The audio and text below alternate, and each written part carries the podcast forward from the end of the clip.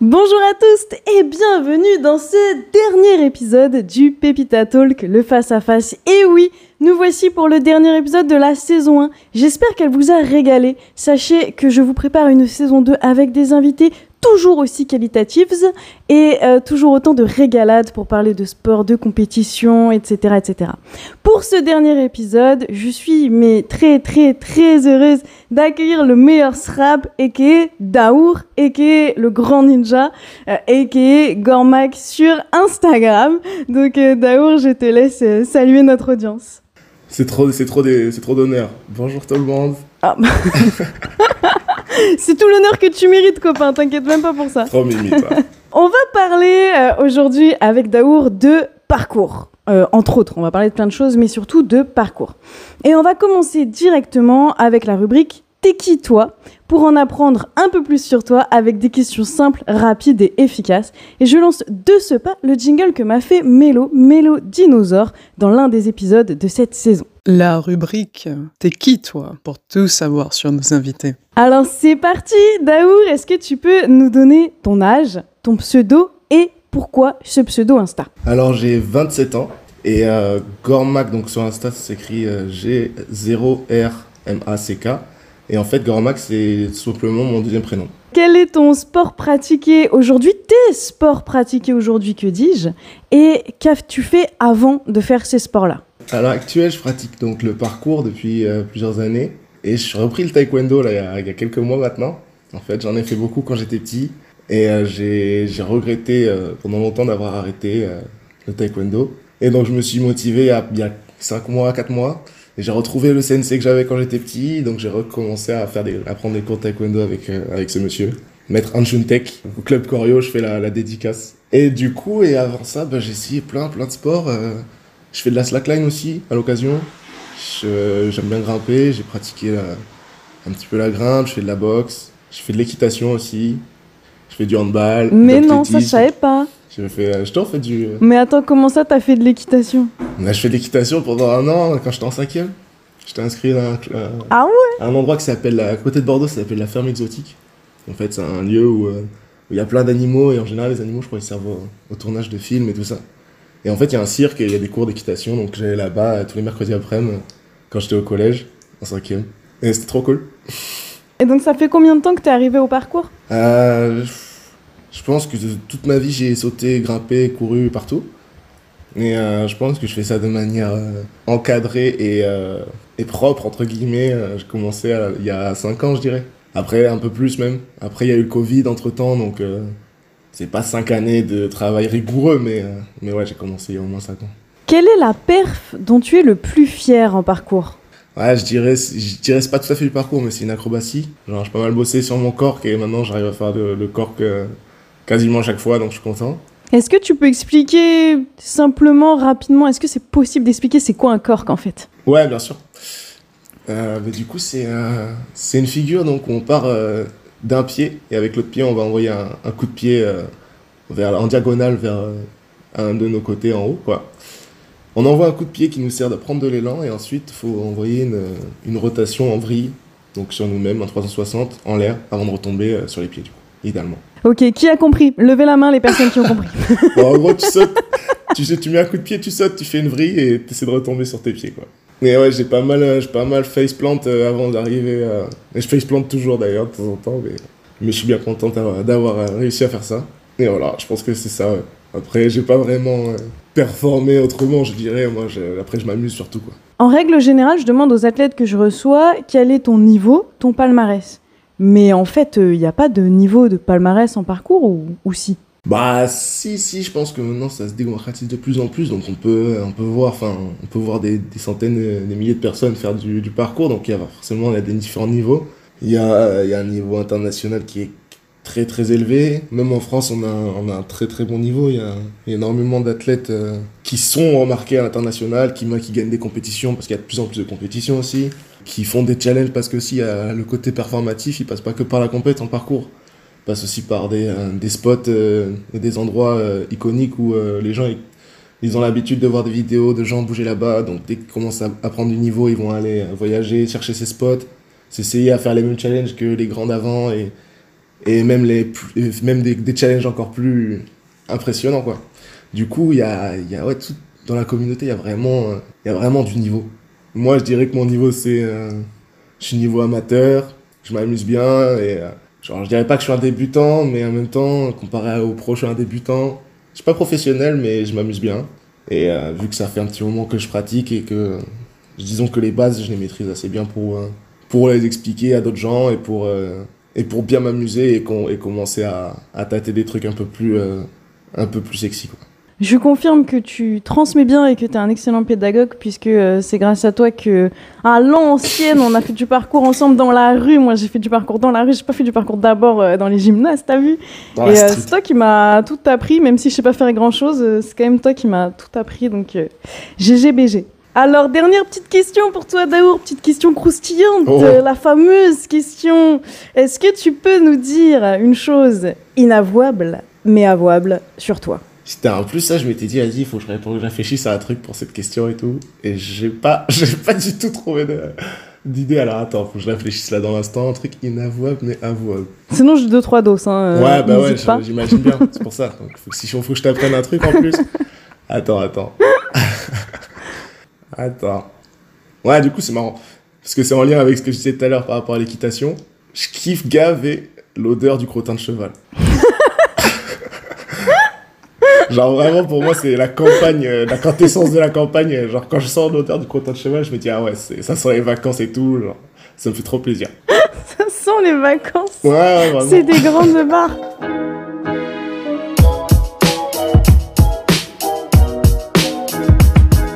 Va pouvoir passer à la deuxième rubrique de cette émission pour aller un peu plus profondément dans le parcours, dans ce que tu ressens quand tu fais du parcours. euh, voilà, on va vraiment approfondir cette discipline et ton rapport à cette discipline. Et donc, euh, je balance le jingle de la deuxième rubrique qui est l'interview consciente que m'a fait Major Mouvement dans l'un des épisodes de cette saison. Vous aimez les questions qui vont chercher loin dans les profondeurs des réponses Bienvenue dans l'interview consciente. Alors, première question pour commencer euh, cette euh, rubrique. Est-ce que tu peux simplement nous expliquer c'est quoi le parcours, la différence avec l'accro, avec la gym, ce genre de bail? Euh, Voilà, on va commencer par ça. Est-ce que tu peux nous expliquer rapidement c'est quoi le parcours? Alors le parcours au départ c'est une discipline euh, qui a été euh, inventée, popularisée par, par des Parisiens, les Yamakasi, et en fait qui consiste à utiliser le- l'environnement urbain pour se déplacer de manière la plus efficace et, et la plus efficace possible. Au départ c'était ça.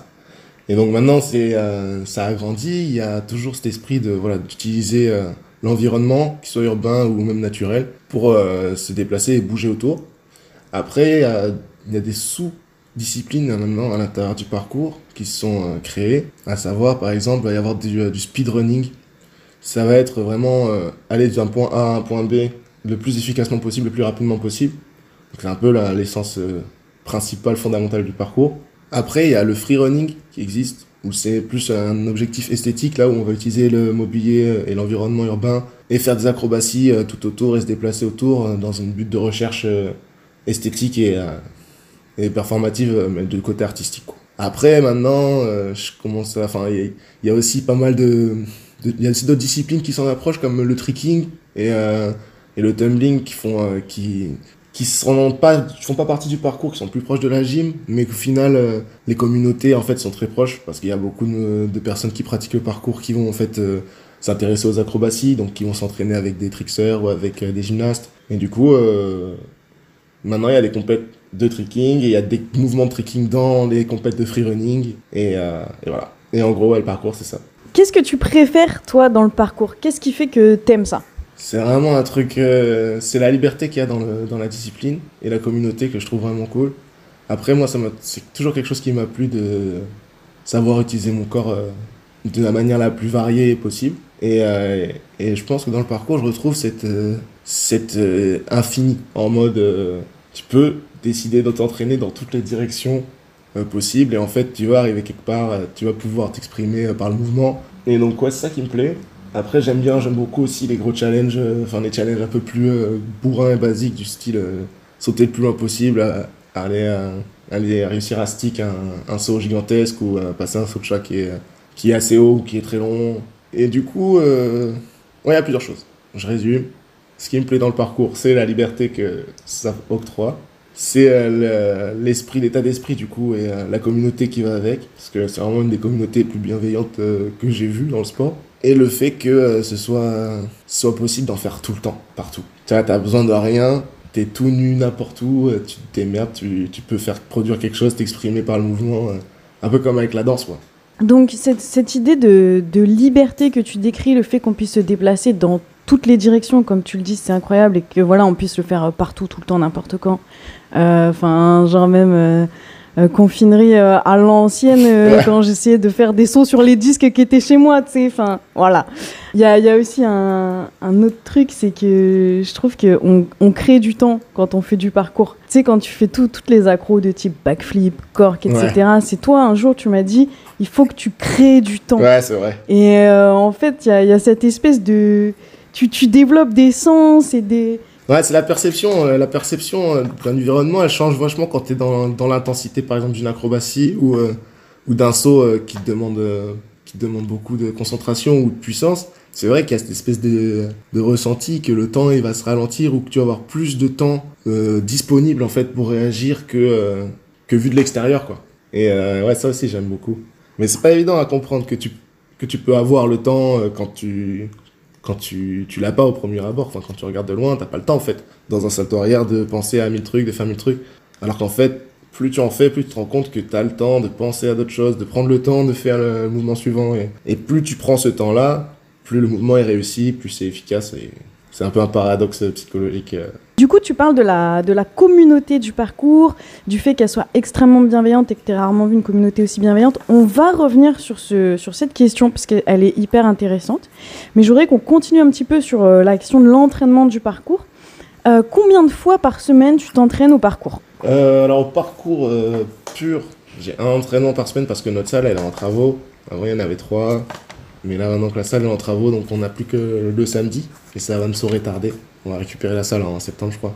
Et euh, sinon, après, je vais au gymnase euh, deux fois par semaine. Je, je, profite d'un gymnase en fait qui est à côté de pas loin de chez moi. Et Il y a des sessions libres. Donc on a accès à tous les, tous les matériels des agrès et des gymnastes pour, euh, pour s'entraîner comme on le souhaite. Donc on peut faire du parcours, on peut faire des accros.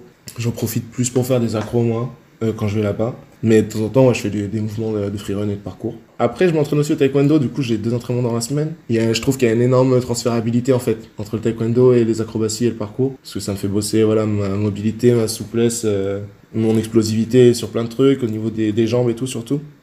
Donc, euh, donc je le compte pareil. Hein, pour moi, je- mes entraînements, ils sont complémentaires, quoi. Du coup, ça te fait 5 entraînements par semaine? Ouais. Plus euh, quand tu auras du temps éventuellement euh, prochainement, euh, des, des sessions libres dehors, euh, comme Ouais. tu as pu déjà le faire précédemment. quoi. Ouais, ouais, comme des fois j'en fais aussi, ça m'arrive. Par exemple, le mercredi, j'ai pas d'entraînement prévu, ça m'arrive, ça, ça m'arrive régulièrement, s'il fait beau, d'aller bouger un peu. Même des fois, je me, je- quand il fait beau et que je suis en forme, je vais bouger un peu dans l'herbe, tu vois, avant mes sessions parcours du samedi ou des trucs comme ça.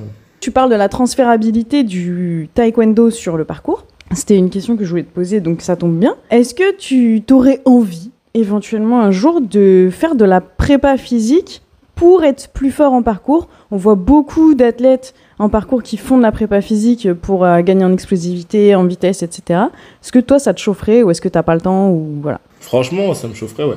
Ça me chaufferait, ouais, parce qu'en plus, euh, bah là, je suis il y a quelques mois, je me suis déter, en fait, à, à, me, à me dire que voilà, c'est ce que je voulais faire dans ma life, c'était euh, c'était bouger mon cul, faire du sport, et, euh, et si je peux remplir mes 35 heures de travail par semaine, en les convertir entre, en- entre guillemets en entraînement, bah c'est nickel.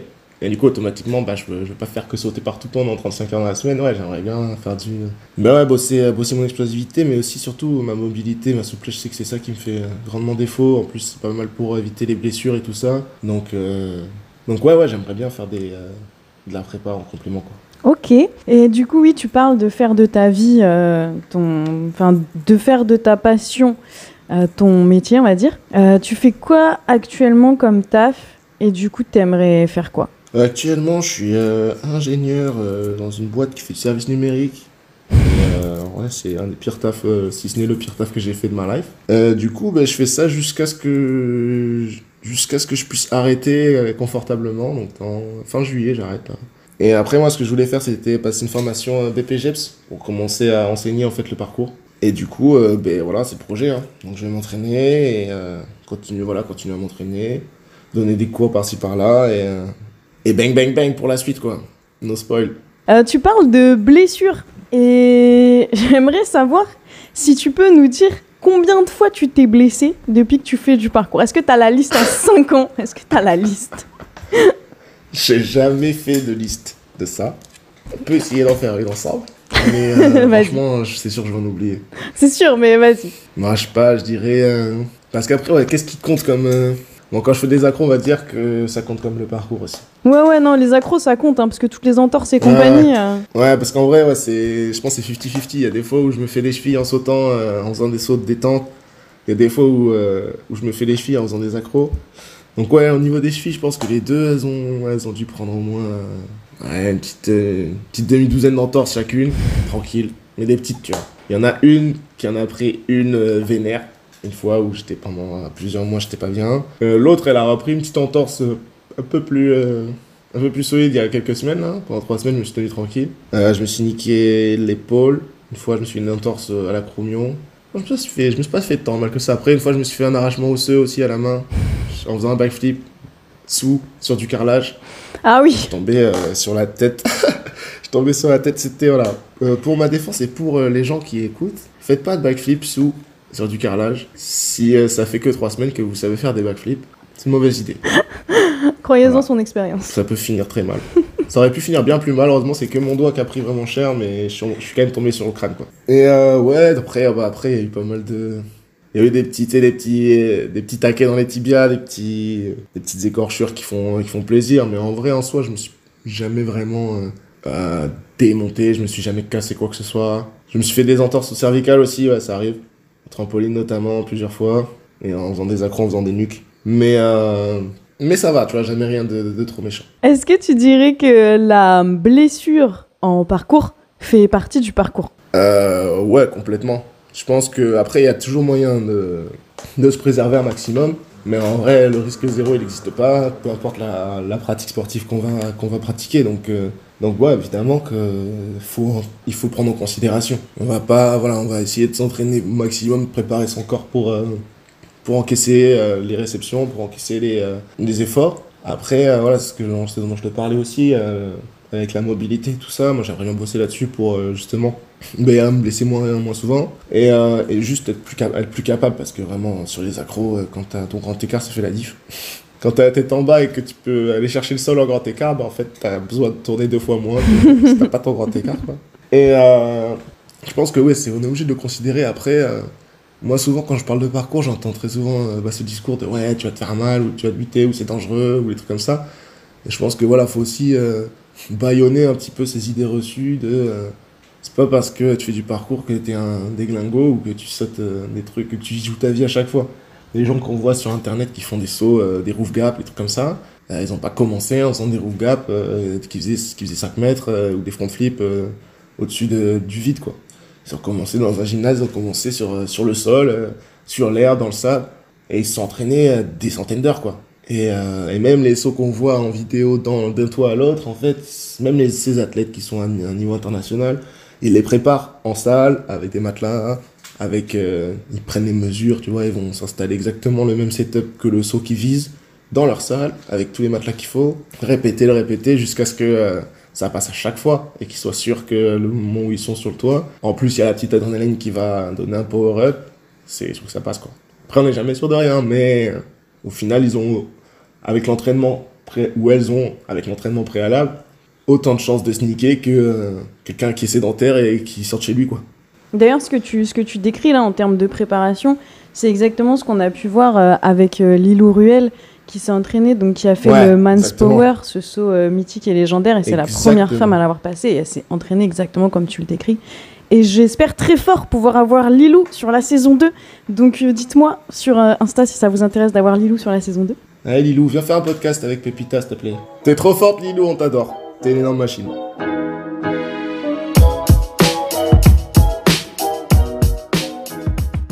C'est la pépita du montage pour euh, demander à la communauté du parcours, ou pas à la communauté du parcours d'ailleurs, hein, parce que plus on est ensemble, plus on va y arriver, euh, d'aller tout simplement spammer Lilou deux messages pour lui dire que voilà, il y a un petit podcast sympathique qui existe, et lui demander si ça l'intéresserait pas de faire un épisode pour la saison 2.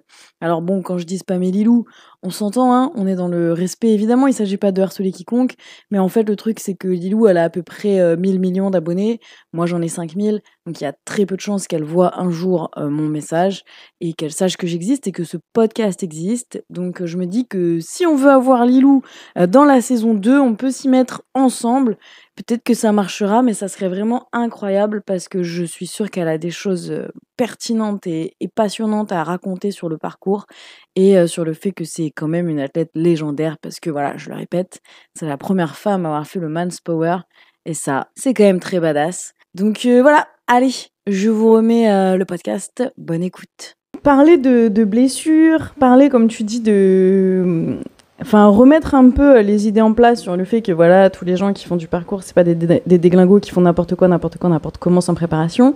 Ça me permet de d'en arriver à cette question qui est est-ce que t'as peur parfois quand t'as des sauts à faire, des accros à apprendre euh, Est-ce que t'as peur et comment tu fais pour euh, dépasser ça? Ouais, bien sûr. Moi, ça arrive régulièrement même. Enfin, il y a très souvent des challenges ou des sauts que je vais pas que je vais pas faire juste tout simplement parce que euh, des- j'ai peur et puis que je sais aussi pertinemment que c'est euh, au-delà de mes capacités. Après, euh, il y a des fois aussi où je vais être devant une accro ou un challenge que je sais qui est à ma portée. Et à ce moment-là, je vais j'ai plusieurs méthodes pour essayer d'arriver à me déterre ou réussir à, à franchir le cap de, de lancer le truc. Soit, euh, soit je suis dans un mood avec, euh, si j'ai des copains autour, euh, tu vois, qu'on est, en, qu'on est en mode équipe, qu'on se, on se pousse un peu, qu'on se motive, ça peut être plus simple. Tu vois, déjà, il y a des situations où en fait, je vais, si je suis tout seul, bah, je vais être en stress. Alors que si je suis avec ne serait-ce qu'un pote, ça va le faire. Je vais même pas penser à stresser, je vais faire le truc. Après, il y a des fois où c'est vraiment. Enfin, dans tous les cas, de toute façon, t'es qu'avec toi-même dans ta tête. Hein. Mais il y a des fois ouais, où je, je me dis. euh, je, je me dis, je débranche. Je me dis, euh, nique ses parents. euh, je débranche le cerveau, j'envoie. J'envoie comme un porc. Et on verra si ça passe. Ça passe pas toujours. Effectivement, c'est peut-être pas la meilleure méthode. Suivez pas forcément mon conseil, hein, mais. Mais souvent, ça passe. Et puis, de toute façon, voilà, comme je te disais, j'envoie pas des trucs. où je sais que je vais mourir, tu vois. Tout simplement. Voilà. Mais du coup, j'ai peur, régulièrement. Après, des fois, c'est sur des sauts aussi. moi, j'en parlais avec un, un pote l'autre jour, c'est que des fois, tu vois, même sur un saut de détente, donc c'est quand tu sors, tu cours, pardon, tu vas sauter d'un point A pour arriver sur un point B qui est souvent assez loin et, euh, et assez exigu, genre un muret ou un truc comme ça. Mais quand c'est du béton, c'est pas les mêmes, euh, t'en vas pas les mêmes sauts que quand c'est dans la salle et que c'est de la mousse, quoi. Parce que justement, il y a la peur qui rentre en jeu. Tu sais que si ça se passe mal et que c'est pas ton pied qui touche, mais ton tibia ou ton genou, et ben, ça va pas être la même chose que quand c'est de la mousse. Et du coup, euh, souvent, euh, souvent, je vais avoir peur. Et ce qui est, euh, ce que j'ai remarqué qui est cool, c'est qu'en fait, quand ce qui me fait peur, c'est que c'est l'atterrissage, tu vois, quand j'arrive, quand je vais arriver avec un, beaucoup d'impact sur le muret. Et en fait, le, bah, la solution, c'est juste de s'entraîner en salle, sur un matelas, à faire des sauts trop loin pour nous, pour en fait apprendre à, à se réceptionner, même dans l'erreur, tu vois, même si t'es trop court, en fait, si tu, mais bien, si tu fais confiance à tes jambes, tu peux repousser, retomber en arrière, retomber en sécurité, ou euh, retomber debout. euh. et du coup, ouais, ça, c'est, euh, c'est de l'entraînement, en fait, je pense, qui me manque. Donc ton, ta solution pour euh, le remède à la peur pour toi, c'est débrancher le cerveau et s'entraîner pour euh, faire en sorte de s'entraîner. plus avoir peur. Quoi. Voilà, pas tout le temps débrancher le cerveau, parce que voilà, c'est pas... Si, euh, si on s'en sent pas capable, ça sert à rien de débrancher le cerveau pour le faire. Après, euh, si on s'en sent capable et qu'on... Et que tu, tu vois, tu t'imagines, déjà, si tu t'imagines partir, sans faire le, sans avoir fait le truc, et que t'es dégoûté, ça vaut peut-être le coup de débrancher le cerveau et de le faire. Ok, je te remercie pour ces réponses euh, vraiment cool sur euh, le parcours et ton rapport au parcours. Euh, on va passer à la troisième rubrique de l'émission, c'est la rubrique La bagarre. Alors, Banks m'a fait un générique. Mais justement, La bagarre, justement, attends. Banks m'a fait un générique dans l'épisode 2 de cette saison. Et j'aimerais, j'aimerais que tu nous fasses un générique là, parce que la bagarre, il n'y a que toi qui peux le faire aussi bien en vrai. Donc là, je vais remettre le générique de Banks. La bagarre Ensuite, ton générique, copain. Et après, euh, les gens sur Insta, ils disent qu'ils préfèrent. Non, je rigole, on fait pas des compétitions comme ça, mais si, en fait, on fait des compétitions comme ça. Il y a mon frère qui dort, donc je m'excuse auprès de mon frère parce que je vais hurler.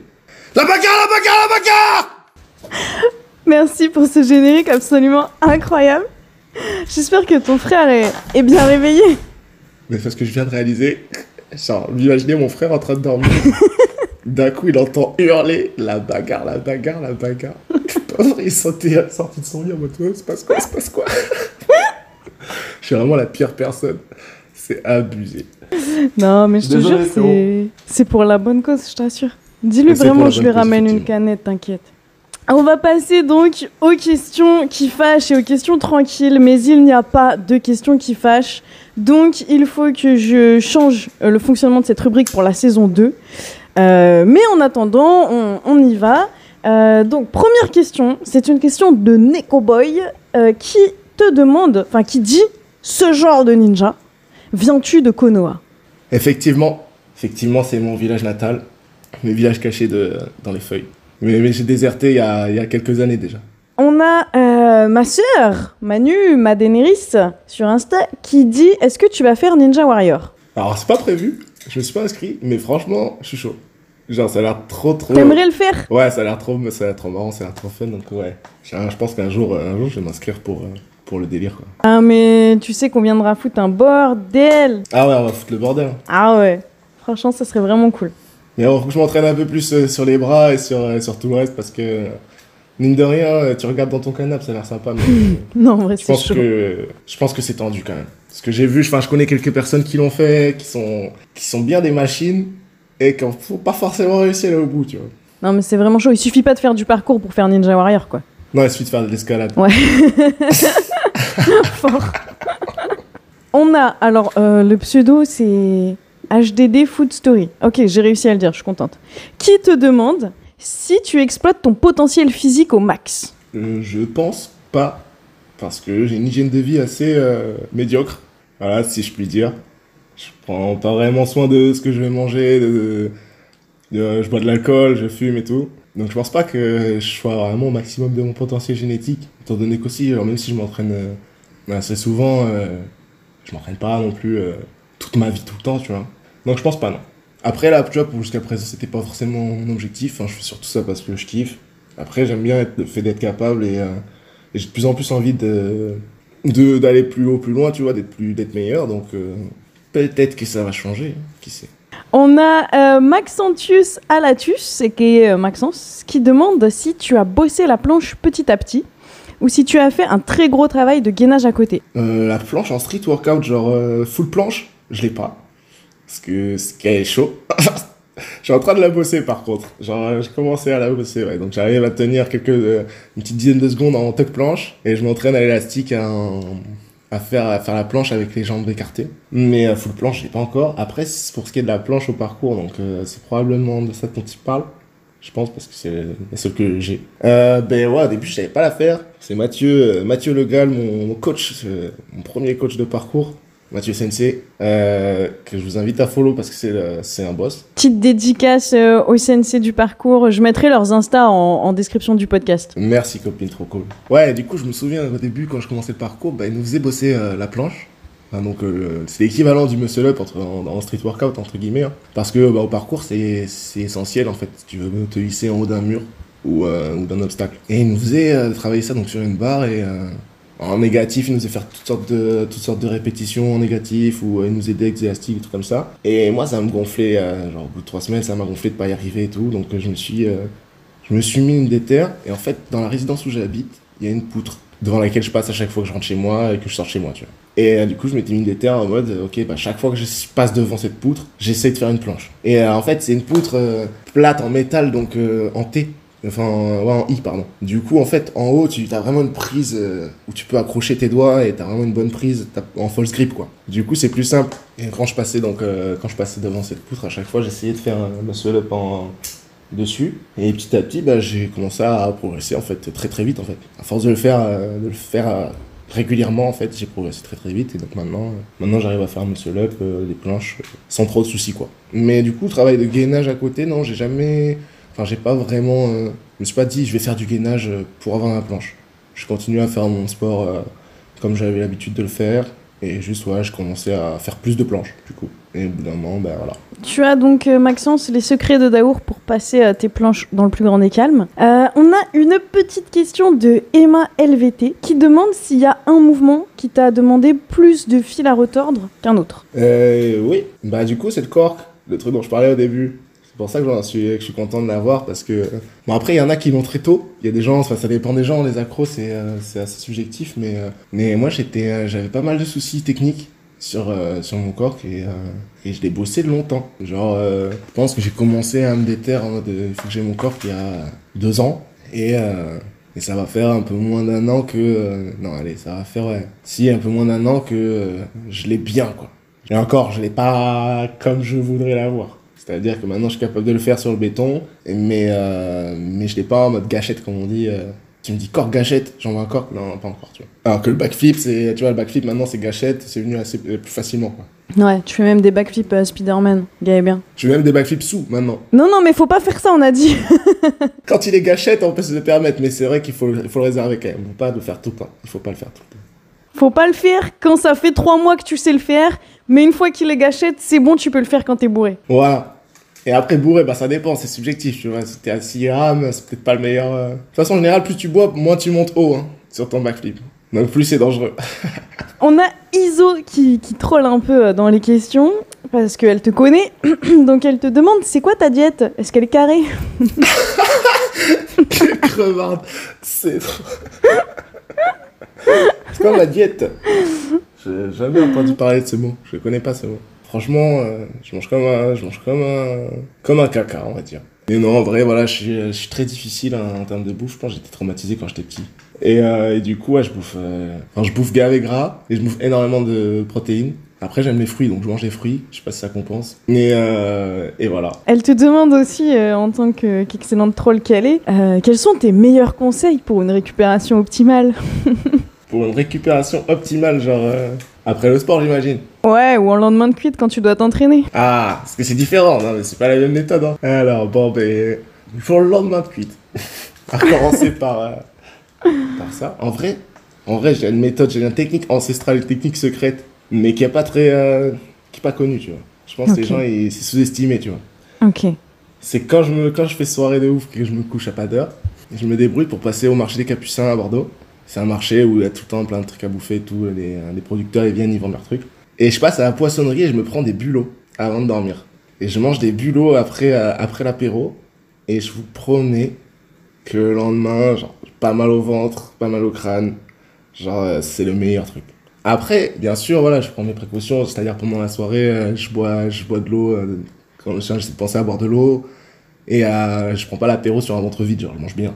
Mais après l'apéro, franchement, les bulots, euh, soit avant de dormir, soit au réveil, euh, meilleur truc. Et après, tu vas faire une session street et puis let's go, quoi. Ok, et maintenant quand t'es quand t'es sobre, t'as t'as tes, conseils de récupération? Ouais, mes conseils de récupération, c'est euh, c'est boire de l'eau et se poser. Genre vraiment euh, la, la base, tu vois. J'aime bien faire des petits débriefs, tu vois, si on a fait des bonnes sessions avec, euh, avec les gens. J'aime bien débriefer. Donc souvent, on fait ça autour d'un verre parce qu'on est des alcooliques. Non, Donc souvent le conseil numéro 2 redevient le conseil numéro 1, manger des bulots. Exactement. Non, non, c'était une blague. Non, non, ouais, en vrai, sinon, ouais, je me pose, euh, je me pose avec mes, avec mes amis, on discute. Je pose avec ma chérie, on discute. Je joue à l'ordi, je regarde une série. Souvent, j'ai faim après l'entraînement aussi. Donc, pour récupérer, manger un bon morceau et se poser euh, avec les gens qu'on aime, c'est le meilleur truc, je pense. Très bien, très cool, excellente technique de récupération. Dernière question euh, pour finir cette rubrique. J'aimerais qu'on reparle euh, justement de ce que tu disais au sujet de la communauté euh, du parcours. Et en fait, bon, du coup, ça c'est une question de, de moi, quoi. En fait, j'ai l'impression que le parcours, c'est un sport beaucoup plus engagé que les autres sports, alors je les connais pas tous les sports, il y a sûrement des sports très engagés, mais parmi les sports que je connais, dont je parle régulièrement, voilà, le parcours à mon sens c'est l'un des plus engagés, et avec des, des gens qui affichent euh, leur positionnement euh, politique, leurs engagements, enfin je pense à Lorena Parcours ou à Kaloum euh, de Storor. Du coup, toi qui connais en fait ces différents milieux, le parcours, les sports de force pour être avec nous au quotidien, est-ce que tu ressens ça assez fort et qu'est-ce que tu pourrais en dire? Effectivement, comme tu dis, il y, a des- il y a vraiment des figures de la communauté qui vont, qui vont prendre à cœur voilà, certains sujets euh, société et qui vont prendre à cœur de, d'être inclusif, tu vois, d'être, euh, d'être euh, respectueux tout simplement. Et du coup, d'être une communauté bah, assez ouverte. Moi, je trouve ça super bien.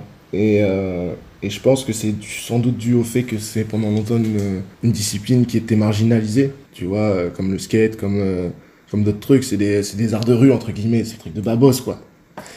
Et euh, même si c'est un peu c'est street, il y a quand même ce côté, ouais, euh, euh, provocateur, enfin, qui est, connoté euh, provocation marginale. voilà, on va vandaliser la street parce qu'on va mettre des traces de pieds ou qu'on va grimper là où on n'a pas le droit d'aller et tout. Et du coup, du coup, je pense que c'est peut-être pour ça que la communauté, elle s'est, elle s'est rendue plus, plus ouverte et plus cool. Elle est un peu, on est un peu obligé en tant que pratiquant de parcours de se, de se faire bien voir entre guillemets pour faire bien voir notre discipline. En fait, on est un peu chacun, chacune des représentantes et des représentants de, de la communauté et du parcours. Et c'est pour ça que ouais, depuis le début de la pratique, il y a des vidéos de gens qui vont, euh, après leur session, ils vont, euh, ils vont balayer, ils vont passer à coups euh, de brosse sur les murs, ou des fois ils vont casser une barrière et ils vont venir la, à la ressouder le lendemain.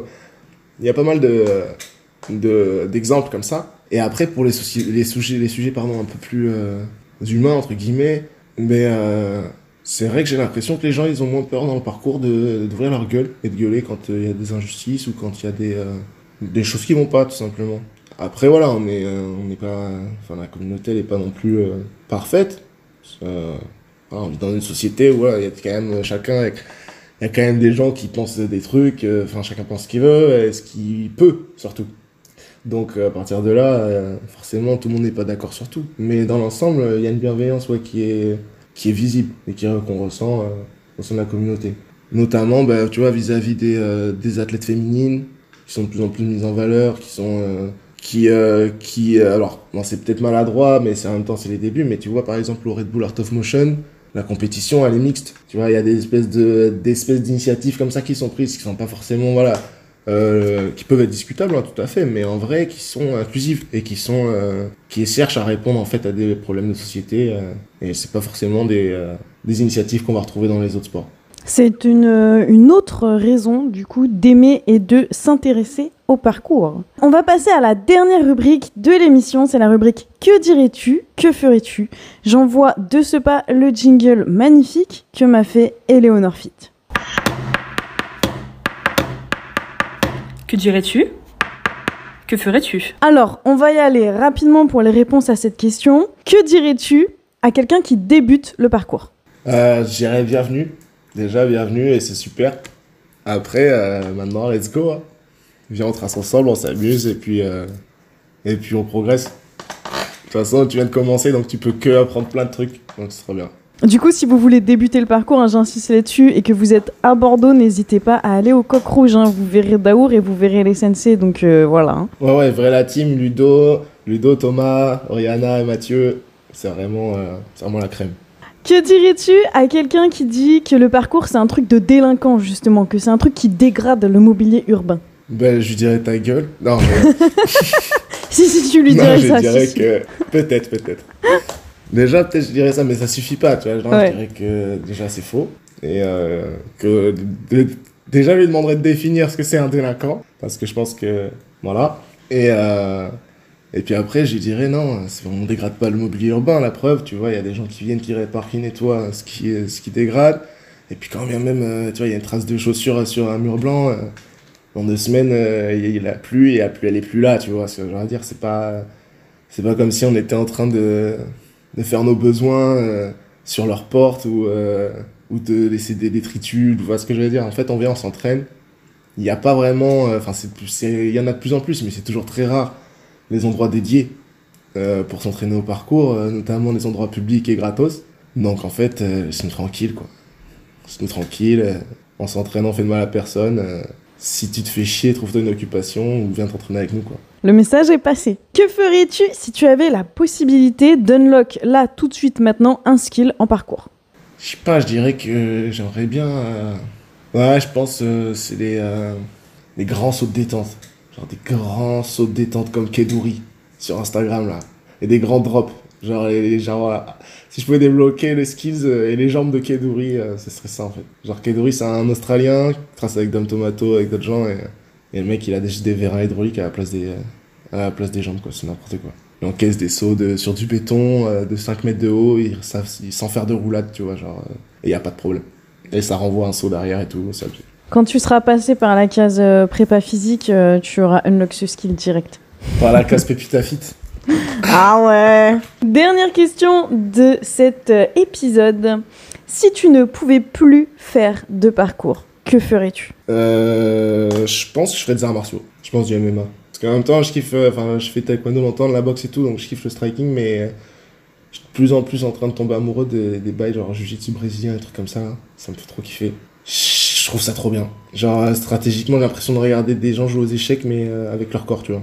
Ok, c'est un peu ce que disait euh, Major Mouvement d'ailleurs quand il parlait euh, du jiu-jitsu brésilien. Mais ouais, mais il a, vrai- il a vraiment résumé le truc. Bah après, il en fait, donc Ouais. c'est évident qu'il qu'il a compris les trucs, tu vois. Mais, mais ouais, je trouve ça magnifique. Et euh, en même temps, c'est euh, genre à portée de tout le monde. Et c'est quasiment que, enfin, 80% des, des bails cérébraux, quoi, tu vois. Genre euh, du mindset, de, de la, de stratégie. euh. Et en plus, enfin, c'est pas, c'est pas traumatique, tu vois. J'en parlais avec un, ami à moi qui, s'y est mis qu'il y a, il y a quelques temps. Et c'est pas, tu vois, typiquement, si tu fais 5 entraînements de boxe taille dans la semaine, mais ça dépend dans quel club et tu vois, avec qui tu t'entraînes, mais ça, tu vas prendre des, tu vas prendre des, tu vas prendre des taquets, tu vois. Alors que si tu fais 5 entraînements de jiu-jitsu euh, brésilien, par exemple, genre ça va être éprouvant physiquement et tout ça, mais en fait, pour ton, euh, ton cerveau et pour d'autres trucs, enfin, c'est moins traumatique, tu vois ce que je veux dire. Et donc, en fait, c'est ce qu'il me disait euh, Émile, qui est euh, une des meilleures personnes que je connaisse, c'est euh, Boss. C'est qu'en fait, le genre de pratique que tu peux faire toute ta vie et progresser toute ta vie et genre sans, sans te niquer le corps en fait. Donc c'est bien. Enfin, ça c'est un, un- un argument supplémentaire, tu vois. Eh bien, cet épisode touche à sa fin. J'espère que t'as été content de parler de parcours avec nous. Franchement, c'était trop bien, ouais. Trop cool. Ben, quant à nous, voilà, chère audience, je vous annonce que c'est donc euh, le dernier face-à-face de la saison, donc le dernier épisode avec des invités qui parlent de sport, etc. Il y aura peut-être d'autres épisodes en solo, je ne sais pas encore, mais en tous les cas, la saison 1 des face-à-face se termine en beauté avec Daour et le parcours. Si jamais ce podcast vous plaît, n'hésitez pas à lui mettre des étoiles si vous savez le faire sur la plateforme où vous l'écoutez. Partagez ça fort, donnez de la force à mon projet, donnez de la force à ce podcast. Je vous attends sur Instagram, retrouvez Daour, retrouvez-moi et je vous dis à très bientôt pour de prochains épisodes. Ciao